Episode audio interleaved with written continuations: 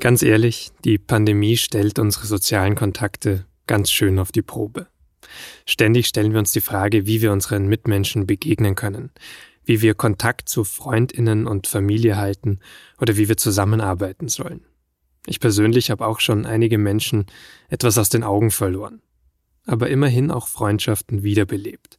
Ich habe zum Beispiel das Skypen entdeckt. Und ja, ich weiß, das ist jetzt nichts Besonderes, das hat jeder in der Pandemie. Aber ich finde schon lustig, dass ich erst seit letztem März regelmäßig mit Freundinnen aus meinem Studium skype, die in Frankfurt, Luxemburg oder Berlin wohnen. Das hätten wir ja schon vor Corona machen können, da ist es nur niemandem eingefallen. Für Swane, eine unserer Hörerinnen von das Thema, war das schon länger absolut alltäglich. Sie ist Tänzerin. Und in unserem Beruf ist es so, dass man sehr häufig den Ort wechselt und unser Business ist sehr international. Ich habe nach meinem Abschluss meines Studiums mich in der ganzen Welt beworben und hatte dann Jobangebote aus Deutschland, Russland und der Schweiz und bin schlussendlich äh, hier in die Schweiz gegangen und geblieben. Für Swane gehören Skype, Zoom und WhatsApp-Calls deswegen schon sowieso lange zum Alltag. Viele ihrer Freundinnen sind auch Tänzerinnen und leben und arbeiten ganz woanders. Sie haben also schon lange vor Corona Distanzen über Videocalls überbrückt. Aber es gab eben immer noch diesen anderen Problemfaktor. Zeit. Wir arbeiten als TänzerInnen eben nicht 9 to 5, sondern wir haben oft abends Vorstellungen, wir haben abends Proben. Unsere Wochenenden sind nicht immer Samstag, Sonntag, sondern es verschiebt sich, je nachdem, ob wir am Wochenende mal Vorstellungen haben. Und insofern sind unsere Arbeitszeiten einfach nicht so voraussehbar, was es manchmal schwierig macht, dann sogar gemeinsame Zeiten für ein Zoom-Gespräch mit FreundInnen irgendwie zu finden. Jetzt in der Pandemie sei das anders. Es ist natürlich ganz, ganz traurig und schade und schwierig, dass viele meiner Freundinnen und äh, auch ich zeitweise unseren Beruf nicht ausüben konnten wegen Corona.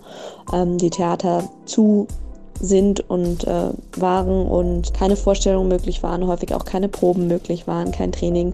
Aber in Bezug auf Kontakt zu Freundinnen und Freunden habe ich gedacht, das ist doch mal ein positiver Aspekt der Pandemie gewesen für mich und meinen Teile meines Freundeskreises, dass wir eigentlich die Möglichkeit hatten, mehr miteinander zu kommunizieren oder es einfach einfacher war, gemeinsame Zeiten zu finden. Swane hat uns diese Anekdote als Sprachnachricht geschickt. Denn als wir beschlossen haben, diese Folge von Das Thema über soziale Kontakte in der Pandemie zu produzieren, haben wir ja auch Sie, also unsere Hörerinnen, um Eindrücke gebeten. Einige weitere Sprachnachrichten spiele ich hier gleich noch ein. Und ich spreche mit meiner Kollegin Barbara Vorsamer aus dem SZ-Gesellschaftsressort darüber. Außerdem habe ich mit der SZ-Reporterin Elisa Schwarz über die Geschichte einer Freundschaft gesprochen, die in der Pandemie zerbrochen ist. Mein Name ist Vincent Vitus Leitgeb und ich freue mich, dass Sie zuhören. Hallo, ich heiße Franziska Kohestani und arbeite bei Jetzt, dem jungen Magazin der Süddeutschen Zeitung. Außerdem bin ich Studentin. Eigentlich würde ich also in Hörsälen sitzen und abends auf Unipartys gehen, aber wegen Corona findet mein Studium im WG-Zimmer statt. Weil es nicht nur mir so geht, schreibe ich den SZ Studium Newsletter. Darin findest du die besten Texte von Jetzt und der SZ rund ums Thema Studium und Tipps, wie man es während der Pandemie am besten meistert. Ich beantworte darin auch gerne deine Fragen, wenn du welche hast, ob zu der Angst vorm Scheitern oder auch dem Lernen im Homeoffice. Ich freue mich, wenn du dich kostenlos anmeldest unter jetzt.de slash szstudium.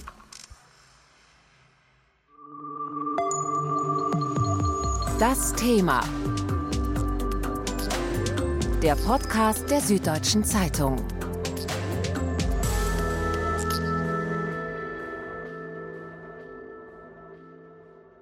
Über soziale Kontakte in dieser Pandemie spreche ich jetzt mit meiner Kollegin Barbara Vorsammer.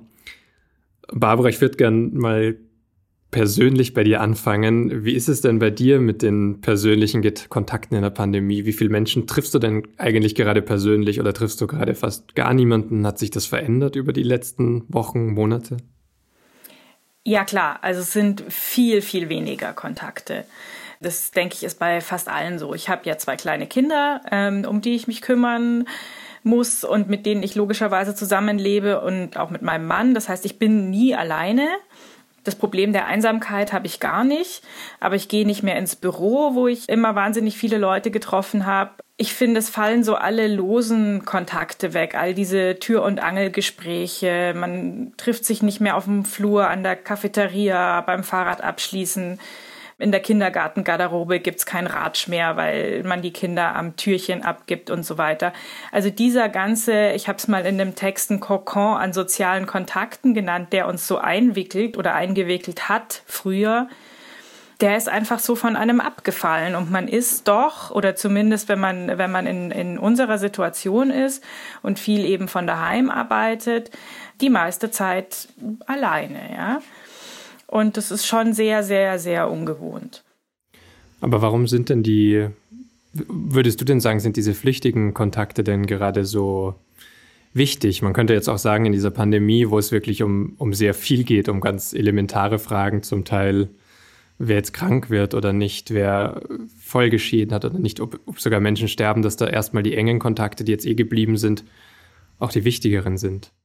Ja klar, das sind sie auch. Deswegen sind sie ja geblieben und die anderen nicht. Und deswegen, ähm, weil sie eben unterm Strich nicht ganz so wichtig sind, ist das ja das, worauf wir jetzt gerade verzichten und worauf wir jetzt schon einfach sehr, sehr lange verzichten. Und man kann da auch drauf verzichten, zumindest für eine Weile. Aber man merkt dann doch, wie sehr es dann fehlt, ja, wie sehr dieser Austausch an sozialer Energie fehlt, der normalerweise den ganzen Tag stattfindet. Also an einem normalen Tag vor Corona war ich so gut wie gar nicht allein. Ich habe kein Einzelbüro, ich gehe normalerweise immer mit jemandem essen. Ich gehe auch oft mit jemandem Kaffee trinken, ich treffe jemanden auf dem Heimweg, ich treffe jemanden in der S-Bahn, ich treffe meine Nachbarin am Briefkasten ich unterhalte mich mit der Supermarktkassiererin zumindest, sage ich ihr ein schönes Wochenende. Also es ist die ganze Zeit, ist, hat man irgendjemanden um sich. Und äh, das ist alles weggefallen. Mir fehlt es schon, aber ich weiß nicht, inwieweit das auch, also es ist mir wichtig, das dazu zu sagen, ähm, inwieweit das auch ein äh, Luxusproblem ist, weil natürlich auch Menschen an der Supermarktkasse sitzen und viel mehr soziale Kontakte haben, wahrscheinlich als ihnen lieb ist, ja, oder Erzieherinnen, Lehrerinnen, die haben andere Themen. Hm. Aber es ist halt ein über den Tag hinweg die ganze Zeit. Äh, man trifft sich auch ein bisschen sich selbst oder man sieht sich selbst in anderen Personen, die reagieren so ein bisschen auf einen selbst auch und man kann sich dadurch ja oft so ein bisschen einschätzen auch. Also es sind auch so kleine Begegnungen, in denen sowas wichtig wird dann wahrscheinlich. Genau, genau. Also das ist auch so eine so ein Austausch von von Gefühlen, der da ja immer stattfindet. Ne? Wie geht's dir? Wie geht's mir? Da muss ich dich gar nicht unbedingt explizit fragen, dafür, dass wir da unsere unsere Stimmungen austauschen, wenn wir miteinander im Aufzug stehen für 30 Sekunden. Und dieses äh, Hin und Her schwingen, das fällt einfach weg, wenn man die ganze Zeit irgendwie nur zwischen Arbeitsplatz und Kühlschrank hin und her läuft und das anderthalb Meter auseinander steht. Also man trifft halt immer nur sich selbst zu Hause. Und gerade in unserem Beruf, wo es einfach auch viel darum geht, Impulse zu bekommen, Inspiration zu bekommen, Ideen zu bekommen, da ist es echt manchmal, also da hatte ich äh, im vergangenen Jahr echt Phasen, wo ich dachte, ich kann nichts mehr schreiben, ich erlebe nichts, ich spreche mit niemandem, ich fühle nichts, ich habe nichts zu sagen. Wir haben ja auch HörerInnen Nachrichten bekommen, wovon eine eben betont hat, auch ähm, wie schwer ihr es fällt, dann über digitale Kanäle den Kontakt zu halten. Also ich habe das Glück, dass ich mit zwei guten Freunden zusammen wohne. Das heißt, da ist dann schon viel soziale Interaktion da sozusagen, aber mit anderen Kontakt zu halten fällt mir schon schwer, weil ich auch einfach nicht so gerne telefoniere oder skype. Ähm, glaubst du, es geht mehreren Menschen so? Ich kann mir das gut vorstellen. Also wir unterschätzen das manchmal, wie wichtig die Körpersprache ist, wie wichtig die Mimik ist und wie wichtig auch das ist, was ich vorher soziale Energie genannt habe, wo ich jetzt nicht weiß, ob mir die Kollegen aus der Wissenschaftsredaktion jetzt nicht widersprechen würden und sagen, sowas gibt's gar nicht. Aber ich finde, wenn man sich im selben Raum mit jemandem befindet und äh, kommuniziert, dann äh, findet da was statt, wesentlich mehr als was man über die Sprache, die Mimik und die Körpersprache irgendwie transportiert. Ja, man hat da eine Verbindung. Und ich finde, dass das schwer geht übers Telefon oder auch über digitale Kanäle wie jetzt Videotelefonie. Ich finde, es ist eine Krücke. Also ich finde es gut, dass das geht, dass wir das haben. Ich mache das auch viel, weil das halt oft das ist, was uns halt gerade bleibt. Aber ich habe das auch schon gemacht, dass ich dann abends mit einer Freundin irgendwie und, und einem Getränk vorm Rechner saß und wir versucht haben, uns zu unterhalten. Und das geht dann schon auch und das ist okay. Es ist besser, als sich nicht zu sehen, aber es ist natürlich viel, viel weniger schön, als sich in echt zu sehen. Und das ist einfach auch, auch ganz lustig, weil man jetzt oft, wenn man sich dann in echt sieht, auch oft nur zu zweit ist und gar nicht mehr in diesen großen Gruppen, was ja auch nochmal total was macht, wenn man so einen Abend in der Gruppe unterwegs ist als zu zweit. Total. Also ich finde, das fehlt auch total. Das fehlt mir sehr, weil in der Gruppe nochmal ganz, ganz andere Dynamiken entstehen und man, es ist ein ganz anderes Erlebnis, als wenn man halt immer nur zu zweit da irgendwie an der Isar spazieren geht. Also ich finde es gut, dass wir darüber reden. Ja, ich finde, es wird da zu wenig drüber geredet. Aber mir ist es schon wichtig, auch immer mal wieder zu betonen, zu sagen, ich finde es gut. Also ich finde es wirklich gut, dass wir zu zweit an der Isar spazieren gehen und äh, uns über Teams unterhalten und eben nicht in großen Gruppen uns in den Armen liegen, weil das, das müssen wir halt gerade. Und deswegen ist es schon gut so, auch wenn es vielleicht manchmal nicht so einfach ist. Wie ist denn das für dich? Du hast gesagt, du hast zwei kleine Kinder. Wie nehmen die das denn wahr? Kannst du da eine Unterscheidung machen, so für dich, wie es auch für uns Erwachsene sozusagen möglich ist? Und siehst du bei denen ein anderes Verhalten jetzt? Haben sich da auch die Kontakte verändert? Ja, sehr. Also die müssen sich ja letztlich an dieselben Regeln halten wie die Erwachsenen und ähm, treffen halt auch nur einzelne Freunde und ähm, wie gesagt, je nach Lockdown-Phase manchmal halt auch niemanden. Und das ist schon hart. Also ich, mein Sohn ist äh, jetzt sechs, war die meiste Zeit äh, des Lockdowns eben fünf. Für den war das schon sehr schwierig, weil der auch äh, natürlich sehr ähm, sehr großen Bewegungsdrang hat und mit jemandem Fußball spielen will und sich mit jemandem raufen will und das halt alles irgendwie, wenn er dann mich als Gegenüber hat, dann findet das nicht in dem Maß statt, wie er das gerne hätte. Also das äh, fehlt was ich bei meiner Tochter gesehen habe, die ist neun, sind auch große Ängste. Die spielt ganz gerne mit anderen Kindern hier aus dem Hof und ich habe das auch immer erlaubt, weil die da draußen rumrennen und einfach größtenteils Spiele spielen, die auch einigermaßen mit Abstand einhergehen und so. Und dann hat sie das ein paar Wochen lang überhaupt nicht mehr gemacht und ich habe immer versucht rauszufinden, was los ist und dann hat es wirklich gedauert, bis wir herausgefunden haben, na, sie hat total Angst, dass sie gegen die Corona-Regeln verstößt, wenn sie mit denen Fangen spielt und dass dann die Polizei kommt. Und es war ja einfach wichtig, da nicht gegen Gesetze zu verstoßen, ja, mit ihren neun Jahren. Und ähm, das macht ganz viel mit einem, ja. Also gerade wenn ich nochmal über meinen Sohn rede, der eben auch noch so klein ist, der kann sich ja kaum dran erinnern, dass es mal anders war. Wie ist denn der Kontakt zu anderen Familien? Weil da haben wir eben auch eine Sprachnachricht bekommen. Da erzählt eine unserer HörerInnen, dass sie eben alleinerziehend ist. Ich bin alleinerziehend und berufstätig und äh, mal der Großteil meiner Freunde, die sind nicht alleinerziehend, also in Familien äh, mit Kindern, mit Partner. Und ich muss sagen, die also sehr viele Freundschaften äh, haben sehr darunter gelitten in dieser Zeit. Einmal dadurch, dass sich natürlich die Familien mehr einkapseln in ihr Familiending und man ja Kontaktverbote hatte, höchstens mal spazieren gehen konnte. Und zum anderen, mm, weil ähm, wenn man mal sich draußen getroffen hat mit Maske, ohne die Option, sich mal in den Arm zu nehmen, ist über die lange Zeit eine unterbewusste Distanz entstanden, die auch was mit einem macht. Wie macht ihr das denn? Je nachdem, wie die Corona-Regellage gerade ist, die sich ja andauernd verändert. Also es war ja jetzt, wenn ich es richtig weiß, die vergangenen Monate überhaupt nicht erlaubt, so ein Familientreff. Also so wir vier treffen irgendwelche anderen vier von einer anderen Familie. Also diese Familientreffs, die wir immer gerne gemacht haben, gerade am Wochenende und so, die sind uns auch ziemlich äh, verloren gegangen weil es gar nicht erlaubt war. Und wir haben uns da schon immer dran gehalten. Also es war dann in, ja immer nur erlaubt, einzelne Personen zu treffen und dann hat man halt mal ein einzelnes Kind eingeladen, aber nicht halt gleich die ganze Familie. Und das hat mir schon auch sehr gefehlt. Hast du da von der Politik ein paar klarere Regeln oder Ausnahmen vermisst oder ist das auch wieder genau der Punkt, wo du sagst, es ist ja richtig so, dass wir es machen? An dem Punkt ähm, habe ich jetzt nicht so ganz verstanden was der große Unterschied ist zwischen ich treffe eine Person aus einem anderen Haushalt oder ich treffe den ganzen anderen Haushalt.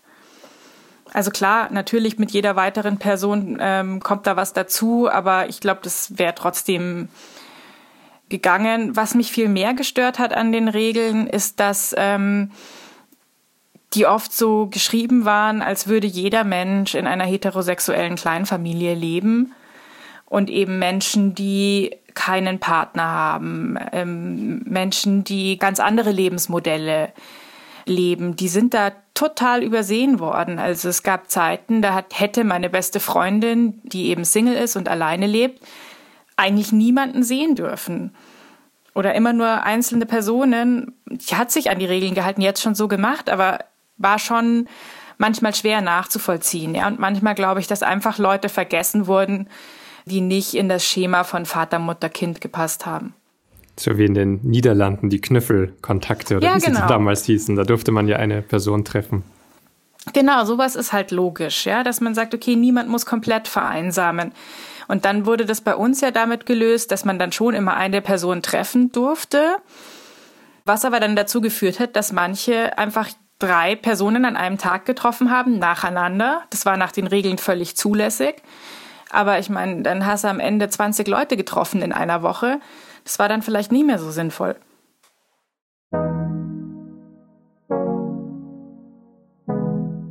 Es gab und gibt eben doch immer wieder Situationen, in denen wir abwägen mussten oder müssen, was wir wie am besten machen. Was erlaubt ist, aber vielleicht nicht ganz so klug, was erlaubt ist und auch sicher. Manches lässt man dann eben und manches macht man dann trotzdem, einfach weil es nötig ist. Ich mochte da zum Beispiel diese Geschichte sehr gerne, die uns eine Hörerin zugeschickt hat. Zu der Zeit ist mein Mitbewohner ausgeflogen zu seinen Eltern und ich saß dann in unserer Studenten-arbeitenden Wohnung in München alleine. Was an für sich ja erstmal gar nicht so schlecht klingt, aber letzten Endes ist man dann irgendwie doch ein bisschen einsam, wenn man es gewöhnt ist, einen Mitbewohner zu haben, mit dem man sich gut versteht und dem man, mit dem man abends ratschen kann. Das war, sagt sie, am Anfang des ersten Lockdowns in Deutschland, als vieles noch wirklich unklar war und vieles, was heute schon normal ist, absolut noch keine Routine. Und daraufhin haben meine engste Freundin und ich dann also entschieden, dass wir uns irgendwie treffen müssen. Das war aber zu der Zeit dann gar nicht mehr erlaubt. Also man durfte auch nicht spazieren gehen, wenn ich das richtig im Kopf habe. Das Einzige, was man noch durfte, war das Haus zu verlassen, um einkaufen zu gehen oder zum Arzt zu gehen oder zur Arbeit. Und was wir also gemacht haben, war, dass wir uns mal zum Einkaufen verabredet haben. Das heißt, ich habe geschrieben, 14 Uhr am Rewe und dann haben wir uns also am Rewe getroffen und sind gemeinsam durch den Supermarkt spaziert mit Maske und allem, teilweise sogar mit Handschuhen, weil wir zu der Zeit übervorsichtig waren. Aber es war definitiv ein besonderer Moment, so vor dem Supermarkt zu stehen und zu wissen, mein einziger sozialer Kontakt diese Woche ist ein Treffen vor dem Rewe zum Einkaufen. So können Freundschaften auch im Supermarkt weiter wachsen. Ich würde mal sagen, zumindest um eine gute Geschichte, an die man sich erinnert, auch wenn der Kontakt sonst eher schwerer geworden ist. Aber es gibt natürlich auch andere Fälle, in denen eine Freundschaft nicht an der Pandemie gewachsen, sondern zerbrochen ist. Einen davon hat meine Kollegin Elisa Schwarz recherchiert. Sie ist Redakteurin bei der Seite 3 der SZ. Das ist eine Seite, auf der jeden Tag eine große Reportage zu lesen ist. Und in der Pandemie war es nicht immer einfach, die zu füllen, sagt Elisa. Reportagen leben ja davon, Menschen zu treffen, zu begleiten bei der Sache, die sie tun, Szenen zu beobachten, also sozusagen einen schriftlichen Film äh, aufzuschreiben. Und das ist natürlich extrem erschwert worden durch die Tatsache, dass man sich äh, nicht mehr treffen kann und auch viele größere Veranstaltungen nicht mehr stattfinden. Gleichzeitig ist es eine ganz interessante Beobachtung, dass bei allen Anfragen, die ich in der letzten Zeit gemacht habe, die Leute froh sind, tatsächlich mal mit jemand sprechen zu können über die Dinge, die sie bewegen. Und zwar eben nicht über Zoom, nicht auf einer kleinen digitalen Kachel, sondern direkt äh, sozusagen in Person. Wir wollen jetzt eben über eine ganz spezielle Recherche von dir sprechen, in deren Zentrum eine ganz besondere Freundschaft auch steht. Und die Recherche zeigt ja auch, was in dieser Pandemie mit Freundschaften auch im negativen Sinn passieren kann. Kannst du vielleicht ganz kurz erzählen, als Anfang, über wen wir denn da jetzt sprechen werden? Wer sind die zwei Personen im Zentrum? Ja, wir sprechen über zwei Frauen, die so um die 40 Jahre alt sind, Sandra Röhren und über ihre beste Freundin. Die haben sich kennengelernt in ihrer gemeinsamen Ausbildung zur Krankenschwester in Hannover und waren zusammen in einer Ausbildungsklasse. Also da waren sie so ungefähr 18, 19 Jahre alt. Und so mit der Zeit gab es eben diese Annäherung, die Sandra Röhren als unglaublich schön beschrieben hat. Also, dass sie zusammen die Nachtschichten verbracht haben, ja, und irgendwie nachts um drei darüber geredet haben, welcher Patient sie jetzt schon wieder nervt oder was sie machen, wenn sie Feierabend haben. Und ähm, also eine sehr, sehr schnelle, irgendwie sehr emotionale und enge Bindung. Es hatte auch eine sehr ernste Dimension, die später dazu kam, als beispielsweise Sandra Röhren äh, nach der Geburt ihren Sohn verloren hat. Also ein sehr traumatisches Ereignis, das sie aber sofort mit ihrer Freundin geteilt hat, die auch seitdem, das konnte ich in WhatsApp sehen, Nachrichten schreibt am Todestag von dem Sohn und eben sagt, ich, ich bin quasi da und es gibt Menschen, die werden immer da sein, auch wenn sie sozusagen nicht mehr sind. Und gleichzeitig hatte die Freundin von Sandra Röhren auch ne, so Lebensrückschläge, dass es verschiedene Trennungen gab, die einfach sehr schmerzhaft waren und wo aber immer die beste Freundin da war, um die andere aufzufangen das sozusagen über mehrere Jahre, diese Entwicklung hat, glaube ich, zu so einem engen Band geführt, das auch dann dazu geführt hat, dass der Bruch besonders schmerzhaft war. Und du hast jetzt eben öfter schon gesagt, Sandra, also du hast ihren den, den Namen von Sandra genannt, aber nicht den ihrer besten Freundin, ihrer früheren. Kannst du kurz sagen, warum? Ja, also es ist eine, eine Achterbahnfahrt auch in der Recherche gewesen, weil ich tatsächlich zuerst auch den Kontakt zu der Freundin von Sandra Röhren hatte, die ich in einem Facebook-Forum entdeckt habe. Und damals habe ich mich dann angemeldet in unterschiedlichen Foren und habe sehr, sehr viele Tage verbracht, äh, Posts zu lesen und Kommentare, die zum Teil sehr haarsträubend waren, aber auch sehr emotional und, und für mich zum Teil auch sehr traurig. Ähm, eben weil Leute davon geschrieben haben, ähm, von Beziehungen, die kaputt gehen, von Freunden, die sich abwenden und ja, so ein Stück weit auch dann dieser Hass, sage ich mal, auf den Mainstream kultiviert wurde. Und in einem dieser Posts habe ich dann eben die Freundin gefunden, die ganz offen geschrieben hat, ich habe wegen Corona meine beste Freundin verloren, mit so einem traurigen Smiley und so einem gebrochenen Herzchen, glaube ich, war das. Und ich ähm, dachte mir, das ist die Frau, die, glaube ich, die Geschichte erzählen kann, die sehr viele gerade bewegt. Und daraufhin habe ich sie angeschrieben und wir sind ins Gespräch gekommen. Sie war sehr skeptisch, war aber damit einverstanden, auch mit dem Namen gegenüber der SZ aufzutreten. Und das hat sich aber so gewandelt. Also auch bei unserem ersten persönlichen Treffen war sie noch sehr meinungsüberzeugt und meint, es ist gut und richtig, wenn ich mit meinem Namen dahinter stehe. Und es bröckelte aber so langsam. Und das führte dann letztlich dazu, dass, dass wir uns darauf geeinigt haben, ihren Namen nicht zu verwenden dafür aber das Foto, das wir anschließend von ihr gemacht haben. Also deswegen wird sozusagen die Freundin von Sandra Röhren in dieser Geschichte auch immer ihre Freundin sein. Und im Zentrum steht ja ziemlich eindeutig jetzt, äh, was aus deiner Antwort mitgeschwungen ist, doch Corona und die Corona-Pandemie, beziehungsweise du hast sie gefunden in Gruppen oder Foren, wo man jetzt Corona-Maßnahmen sehr stark kritisiert, wo man Corona leugnet. Also das war auch das Zentrum des Konflikts zwischen Sandra Röhring und dieser Freundin. Absolut. Was dieser Freundschaft gefehlt hat, war immer die politische Auseinandersetzung mit dem Alltag. Mhm. Und das kam jetzt sozusagen mit der Corona-Krise wie so eine Abrisskugel, sage ich mal, in, in dieses Freundschaftskonstrukt rein, ja, dass man auf einmal über Politik sprechen muss und das war für die beiden unglaublich schwierig. Da würde ich sagen, hat auf einmal eine Entfremdung stattgefunden, die beide nicht wollten und die sehr langsam vonstatten ging. Ja, genau. Ich habe in deinem Text nur gelesen von zum Beispiel Statusmeldungen, die sich dann verändert haben, allein in WhatsApp, also so Kleinigkeiten, wo es begonnen hat. Aber vielleicht siehst du ja auch andere Details noch früher. Ja, also das Interessante ist, und ich glaube, das können wahrscheinlich viele auch nachvollziehen, dadurch, dass man sich nicht mehr persönlich treffen konnte, verlagerte sich so die ganze Kommunikation in die Messenger-Dienste.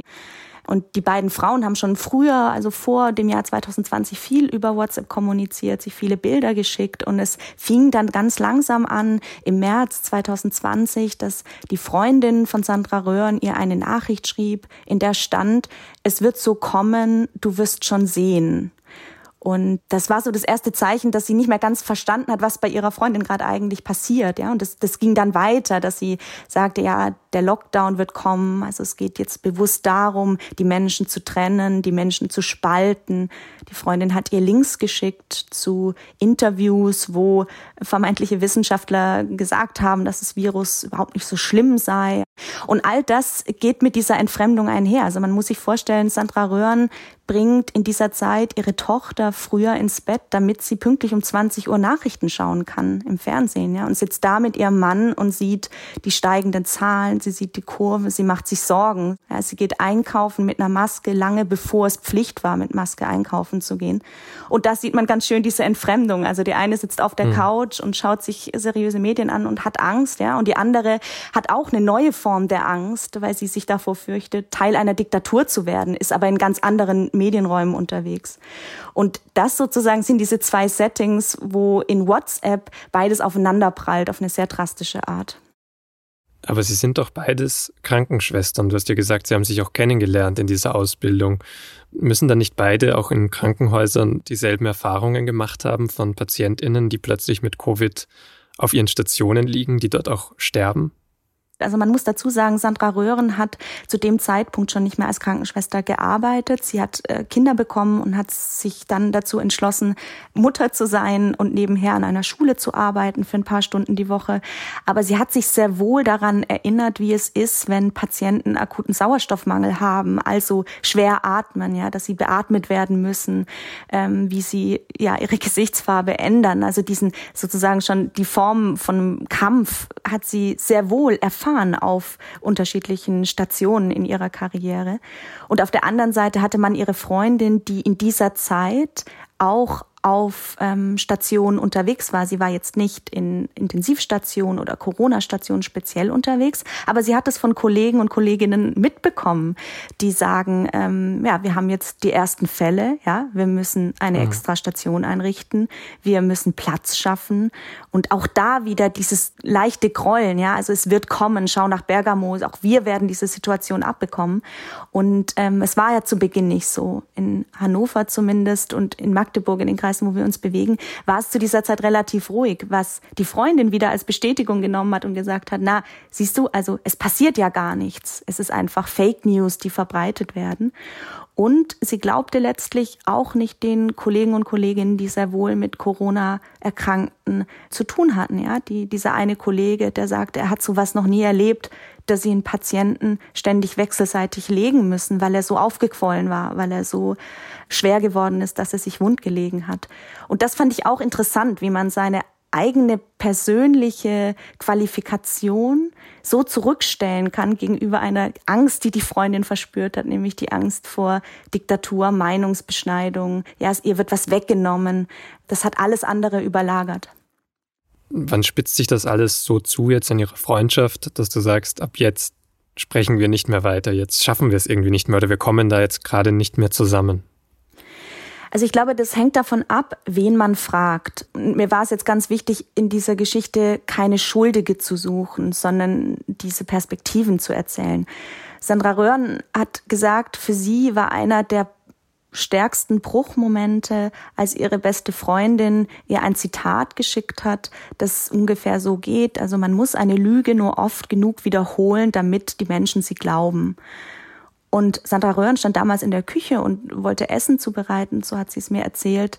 Und ihr ist auf einmal wirklich schlecht geworden. Also sie hatte eine wirklich ähm, körperliche Reaktion, weil sie dachte, ich kenne dieses Zitat. Und sie hat es gegoogelt und sie ist auf den Namen Goebbels gestoßen und das war für sie ein Moment, als sie dachte, das kann nicht sein. Ich erkenne meine Freundin nicht mehr, die so offen war, ja, die früher mit allen ins Gespräch gekommen ist, die wahnsinnig neugierig war, die auch selbstbewusst war. Die hat in, in einer Reihe, wenn man jetzt vor dem Club ansteht, hätte sie gesagt zu einem Vordrängler, hey du, stell dich mal nach hinten an, ja. Und trotzdem ist sie mit allen ins Gespräch gekommen. Und da hat Sandra Röhren gemerkt, das ist nicht mehr meine Freundin das ist ein neuer Mensch, mit dem ich nicht mehr die Wertebasis teil, die ja auch in der Freundschaft total wichtig ist. Und das hat sie ja auch geschrieben. Sie hat gesagt, ich verstehe dich nicht mehr. Warum zitierst du einer der schlimmsten Menschen der Geschichte? Woher kommt jetzt auf einmal deine rechtsgerichteten Gedanken, sage ich mal? Und das war für, für ihre Freundin ein großer Angriff. Sie hat gesagt, darum geht's doch überhaupt gar nicht. Du verstehst mich nicht. Das war oft ihr Vorwurf. Du verstehst meine Ängste nicht. Du nimmst mich nicht ernst. Ich passe nicht mehr in dein mhm. Weltbild und deswegen löschst du mich sozusagen aus, aus deinem Freundeskreis. Freundeskreis. Und so waren es immer wieder unterschiedliche Verletzungen auf beiden Seiten. Also Sandra Röhren blockierte daraufhin ihre Freundin und sagte, ich kann nicht mehr deine Statusmeldungen sehen, wo du ständig aufs neue ähm, Gedanken postest, die einfach rechts angehaucht sind. Ich kann damit nicht mehr umgehen.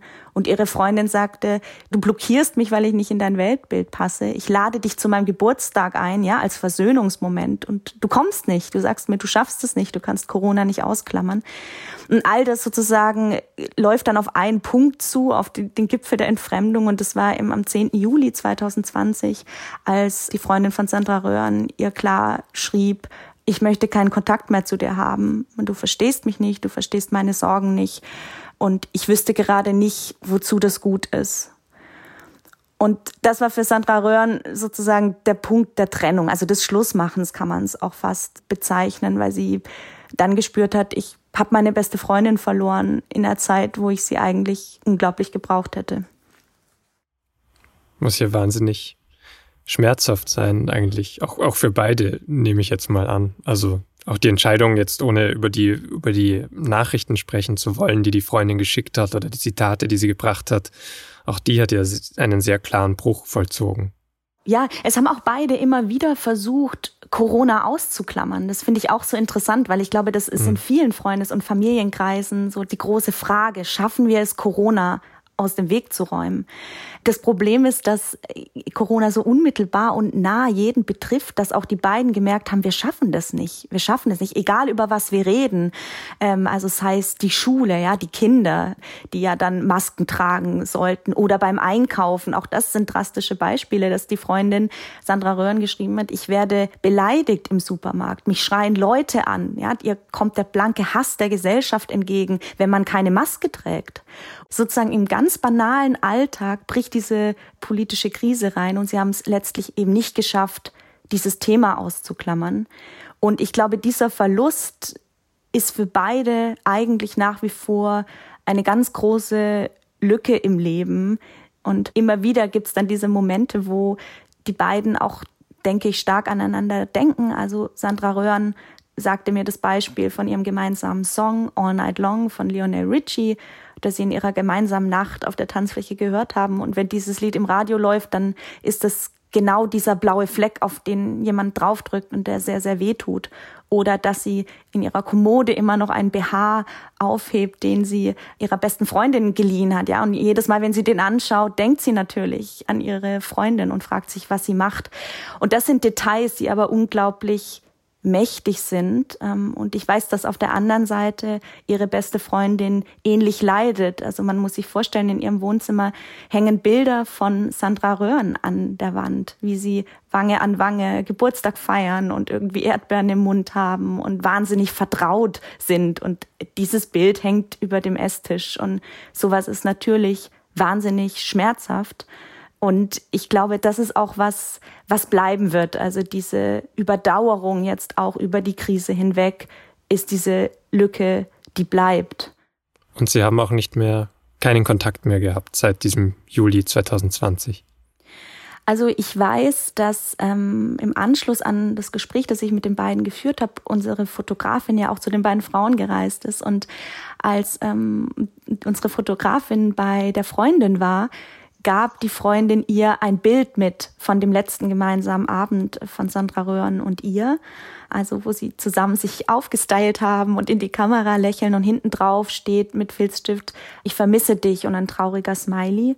Und dieses Bild hat sie unserer Fotografin mitgenommen ähm, zum nächsten Termin mit Sandra Röhren. Und die Fotografin hat ihr das Bild übergeben und hat mir dann erzählt, dass die Reaktion von Sandra Röhren aber sehr verhalten war Also, dass sie ähm, das Bild angeschaut hat und, und sich dachte, ich, was, was soll ich damit? Also, ich will ja, ich will ja dich und ich will ja mit dir letztlich die Versöhnung. Und warum schaffst du es nicht, den Kontakt äh, direkter aufzubauen, ähm, anstatt mir dieses Bild zu geben? Aber tatsächlich habe ich auch mit Sandra Röhren nochmal telefoniert nach dem Erscheinen der Reportage und ähm, sie war sehr froh, ähm, diesen Ausdruck gefunden zu haben in dem Text. Das hat sie mir auch gesagt, dass sie sich sehr, sehr gut verstanden gefühlt hat und dass sie dieses Bild in der Vitrine im Wohnzimmer aufhebt und sozusagen immer, wenn sie möchte und wenn sie sich stark genug fühlt, dann schaut sie dieses Bild an. So und ähm, das finde ich ist eigentlich auch immer noch ein Zeichen dafür, dass sie noch nicht ganz loslassen will und dass sie, glaube ich, eher darauf wartet, wenn diese Krise vorbei ist, einen neuen Start auch in der Freundschaft zu suchen. Jetzt hast du vorhin schon gesagt, das war diese politische Dimension der Freundschaft, die dann letztlich das Problem war oder die zum großen Konflikt geführt hat. Und das ist ja eben schon was, was gerade alle mitmachen. Also du hast auch gesagt, Corona ist unmittelbar. Man setzt sich die ganze Zeit damit auseinander, trägt man Maske oder nicht. Ich kenne es aus meiner Familie, dass über Impfen gesprochen wird und verschiedene Impfstoffe diskutiert werden oder meldet man sich jetzt an oder nicht. Man kommt da ja gar nicht raus. Wie ist denn da deine Wahrnehmung oder vielleicht, wie waren auch die Reaktionen auf diesen Text, den du geschrieben hast über diese große Freundschaft? Trifft das viele Menschen oder haben sich da viele wiedererkannt? Ja, also die Reaktionen waren erstaunlich in jeglicher Hinsicht. Also mir war schon klar, und es wurde mir sehr deutlich durch die Reaktion, dass Corona eben nicht nur eine gesundheitliche Herausforderung ist, sondern auch eine gesellschaftliche Herausforderung und vor allem eine zwischenmenschliche Herausforderung. Und es wurde mir deutlich, dass Leute eben von ganz ähnlichen Fällen beschrieben haben. Also wirklich, ähm, eine E-Mail war, glaube ich, zwei Seiten lang, in der interessanterweise ein Mann darüber geschrieben hat, dass er seinen besten Freund verloren hat. In einer ganz ähnlichen Richtung. Also, dass auch er langsam anfing abzutriften Kontakten, sagt man ja, also immer sich seltener zu melden, immer merkwürdigere Gesprächsthemen zu wählen. Interessanterweise hat dieser Leser mir aber geschrieben, dass sein Freund erkannt hat an einem bestimmten Punkt, dass er sein soziales Umfeld verliert und dass er ihm geschrieben hat und gesagt hat, es tut mir leid. Und das finde ich ein wahnsinnig starker Moment und da hoffe ich sozusagen auch, dass man als Gesellschaft hinkommt, dem anderen zu verzeihen und zu sagen, es war für uns alle oder ist für uns alle eine unglaubliche Herausforderung und wir müssen irgendwie lernen, mit einer gewissen Güte sozusagen aufeinander zuzugehen und, und sich genau in diesem Moment zu verzeihen, wo man eigentlich denkt, das ist unverzeihbar, was du sagst. Und dieser Mann hat mir auch offen die Frage gestellt, er weiß noch gar nicht, ob er offen ist für diese ähm, Versöhnung, aber dass er doch das auch als positiv empfunden hat, dass dieser Freund gesagt hat, du, ich habe mich geirrt und ich hoffe, dass du mich trotzdem zurücknimmst und dass wir konstruktiv diskutieren und nicht mehr emotional diskutieren. Und ich glaube, das haben wir in der Corona-Krise so ein bisschen verlernt, ähm, was mir dann deutlich wurde durch den Leserbrief. Und viele andere haben einfach nur geschrieben, danke, das, das ging so lange unter in der Diskussion. Ähm, ein wichtiger Text, irgendwie, wie es mal uns geht in der Gesellschaft. Und es ist nicht nur die Frage, hm, wie viel Meter Abstand müssen wir voneinander halten. Also es waren sehr viele sehr viel positive Nachrichten und wie das so ist, natürlich gibt es auch Einzelne, die dann sagen, ähm, das ist jetzt irgendwie total konstruiert. Also man kriegt natürlich immer dann auch negative Leserbriefe, aber die habe ich nie als wirklich entmutigend empfunden. Dieses Verzeihen, das du gerade angesprochen hast, wieder aufeinander zugehen und wieder diese andere Ebene finden, die konstruktivere Ebene. Glaubst du, das ist was, was uns auch leichter fallen wird, sobald wir uns auch wieder besser treffen können, uns auch wirklich auseinandersetzen können, auch zusammen in einem Raum, ähm, ohne Kontaktbeschränkungen, ohne Abstand, ohne Masken. Ja, das glaube ich total. Also ich bin mir sehr sicher, dass die Auseinandersetzung ähm, in Chats, auch in Familienchats übrigens, die, glaube ich, jede Familie ja in WhatsApp oder in, in Signal oder sowas hat, immer die schlechtere Kommunikationsform ist, weil man nie genau weiß, wie was gemeint ist. Also auch das hat Sandra Röhren übrigens gesagt. Sie hat nie wirklich interpretieren können, was genau meint sie damit. Und sie meinte, wenn man sich sehen kann, kann man viel feiner die Nuancen rausarbeiten. Und es kann ja manchmal auch nur ein Blick sein, wo man merkt, der andere ist eigentlich genauso verletzt wie ich. Oder es kann eine Geste sein, dass man mal sagt, hey, jetzt komm mal her, so, hör mal auf zu reden, jetzt nimm ich mal einen Arm, jetzt drück mich mal. Und ich glaube, das ist sozusagen, was diese Nähe, die kann über soziale Medien oder über egal welches Medium nie so unmittelbar sein, wie es im persönlichen Kontakt. Und ähm, das, glaube ich, darf man wirklich nicht unterschätzen, wie wichtig das ist, sich zu treffen und zu streiten und danach aber auch wieder einen Arm zu nehmen und zu sagen, so und jetzt, keine Ahnung, trinken wir ein Bier oder machen eine Runde Party. Das, glaube ich, ist ganz arg wichtig. Das war Elisa Schwarz, Redakteurin der Seite 3 hier bei der Süddeutschen Zeitung. Und was sie da über das Streiten am Ende gesagt hat, dass es uns zusammen leichter fällt, dass es uns dann näher aneinander bringen kann, das stimmt sicher auch für etwas anderes, für das Trauern. Das hat uns auch einer unserer Hörerinnen gesagt. Es geht darum, dass mein Bruder im Januar diesen Jahres verstorben ist, ähm, unerwartet, nicht Corona assoziiert im Alter von 52 Jahren und wir als Familie die Beerdigung organisieren, miteinander erlebt haben, miteinander uns ausgetauscht haben. Meine Mutter selber ist sehr schwer krank, die ist ähm, Endstadium einer Krebserkrankung und war zu dem Zeitpunkt selber noch in der Palliativstation und wir haben sehr viel Positives erfahren ähm, von Hilfen von außen, von Freunden und Solidarität von anderen aber auch intern als Familie wir da zusammengestanden haben. Ist ein Thema, was schwierig ist, aber auf der anderen Seite auch schön, ähm, wo Corona uns natürlich äh, viele Sachen erschwert hat, wir aber dann immer wieder Wege gefunden haben, um Gutes zueinander zu finden und äh, auch miteinander zu lachen, sowie als zu weinen und zu trauern. Das ist ein Gefühl, das mir in vielen Nachrichten oder Gesprächen aufgefallen ist, das ich auch schon am Anfang der Folge kurz angesprochen habe. Diese Mischung aus schweren, belastenden oder traurigen Erlebnissen, aber dann trotzdem auch den positiven Schlüssen daraus. Es geht ganz viel um Beziehungen, die dann doch enger geworden sind durch die Pandemie. Ich würde sagen, dass sich meine Freundschaften während der Corona-Pandemie verstärkt haben. Ich habe mehr Austausch über die sozialen Medien mit einzelnen Personen. Und ich habe auch einen Freund, mit dem ich jetzt seit ein paar Wochen gemeinsam koche. Das heißt, wir verabreden vorher, was wir kochen möchten, treffen uns dann über eine Videokonferenz und bereiten dann alles zu, kochen und essen auch gemeinsam und haben dabei echt eine ganze Menge Spaß. Ich muss ehrlich sagen, ich habe noch nie mit so vielen Menschen geredet und zwar fast täglich bin ich jetzt einfach ähm, mit Menschen am Telefonieren und äh, es ist echt schön, weil man sieht eben auch das Gesicht. Naja, manchmal gibt es Verbindungsprobleme, aber an sich äh, kann ich sagen, dass ich dadurch jetzt sogar echt meine allgemeine so Kommunikation mit all meinen verschiedenen Kontakten und Freunden verzehnfacht hat, würde ich sagen.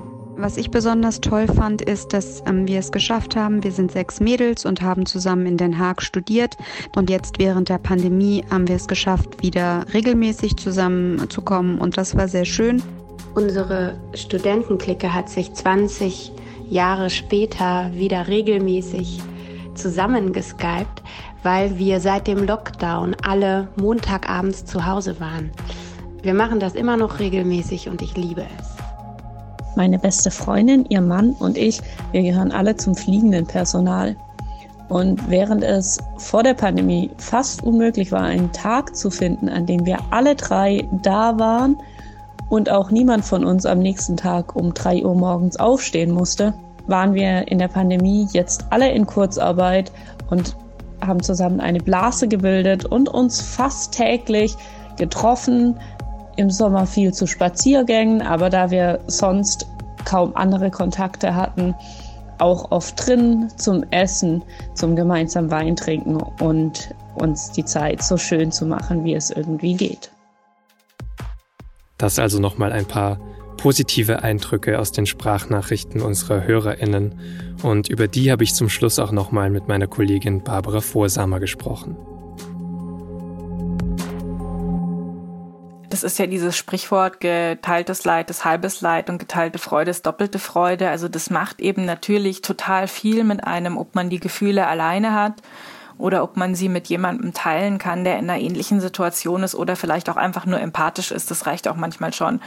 Und wenn das so wie dort so eine kleine Gruppe ist, dann geht das auch. Also ich hatte so einen kurzen Moment ganz am Anfang der Pandemie, als so klar wurde, wir müssen jetzt alle daheim bleiben Und die Nachbarn blieben auch alle daheim und man hatte das aber mit den Kontaktbeschränkungen noch nicht so hundertprozentig geschnallt. Und ähm, wir dachten uns dann, ach ja, und dann machen wir immer Mittagstisch im Hof und dann sind wir hier eine tolle Nachbarschaft und so. Und auf der Idee haben wir dann so ein paar Tage rumgesponnen, bis uns aufgefallen ist, ach nee, im Sinne der Kontaktbeschränkungen ist das ja irgendwie auch nicht. Wir muss jeder in seiner Wohnung hocken bleiben.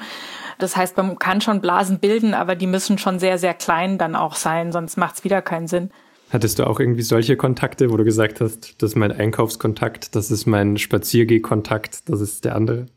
Ich war tatsächlich in der, so ich würde sagen, so in der ersten Hälfte der Pandemie vollkommen damit beschäftigt, das irgendwie alles zu schaffen. Also das hier zu beschulen und äh, zu arbeiten und mich um das andere Kind zu kümmern. Und also das war irgendwie vollkommen wild.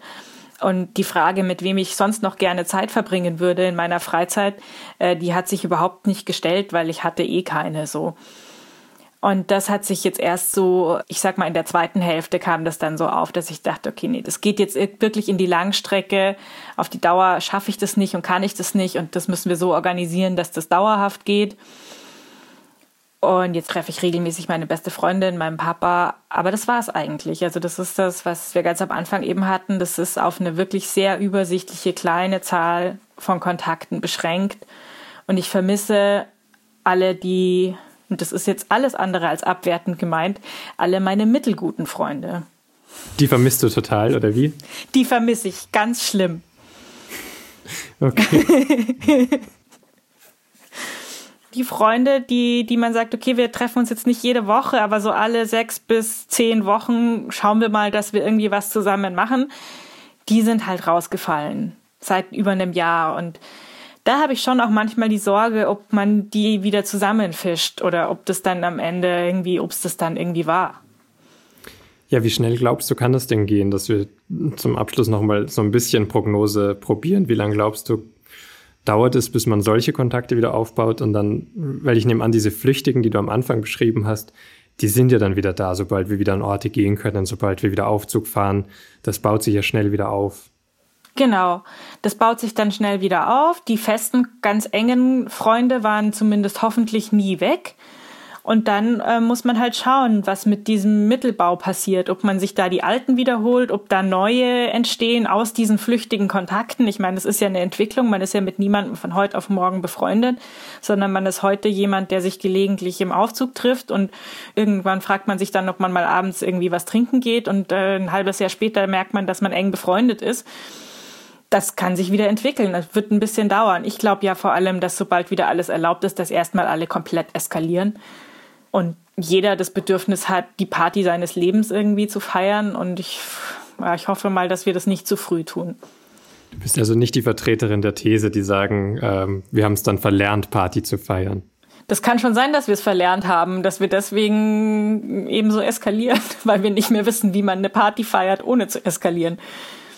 Aber vielleicht brauchen wir das dann auch. Aber die Party wird es auf jeden Fall geben. Ja, ja, ich glaube schon. Also die Sehnsucht ist zumindest bei allen da. Also wirklich von meinem Fünfjährigen. Äh, meine Tochter sowieso. Ich meine, die hat einfach ihren, wir haben ihren neunten Geburtstag schon nicht gefeiert und auch nicht geschafft nachzufeiern, weil dann die geplante Nachfeier wurde abgesagt. Jetzt ist in zwei Wochen ist der zehnte Geburtstag, den kann man auch schon wieder vergessen das tut mir wahnsinnig leid. Also da hat ja das SZ-Magazin ja kürzlich einen Text drüber, über die ganzen verschobenen Kindergeburtstage, wo man nicht weiß, wann man sie jemals nachholt. So, da fand ich übrigens eine ganz, ganz wirklich rührende Geschichte aus Berlin. In einer Berliner Kita wird jeden Tag ein Geburtstag nachgefeiert, der nicht stattfand wegen des Lockdowns. Und da hat dann die Bekannte gepostet, so heute ist der 15. Dezember, weil da wurde dann der Geburtstag der Tochter nachgefeiert. Ganz konsequent. Jeden Tag hat ein Kind Geburtstag nachgefeiert, egal wann der war. Und das ist der total richtige Umgang damit, finde ich. Vielleicht müssen wir uns das für uns Erwachsene auch nochmal genau. noch vornehmen. Wir feiern dann jeden Tag eine Party. Genau.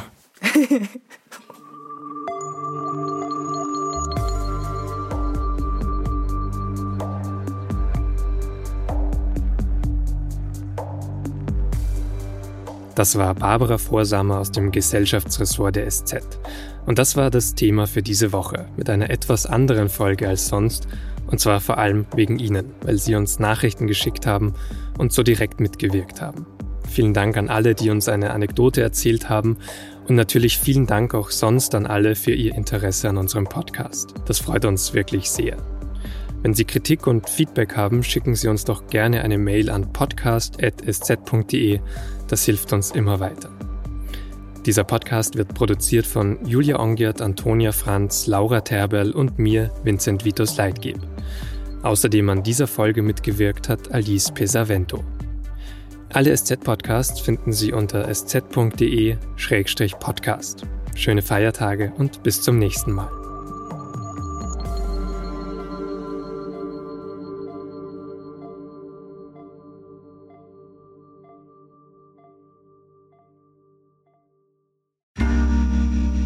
Werbung.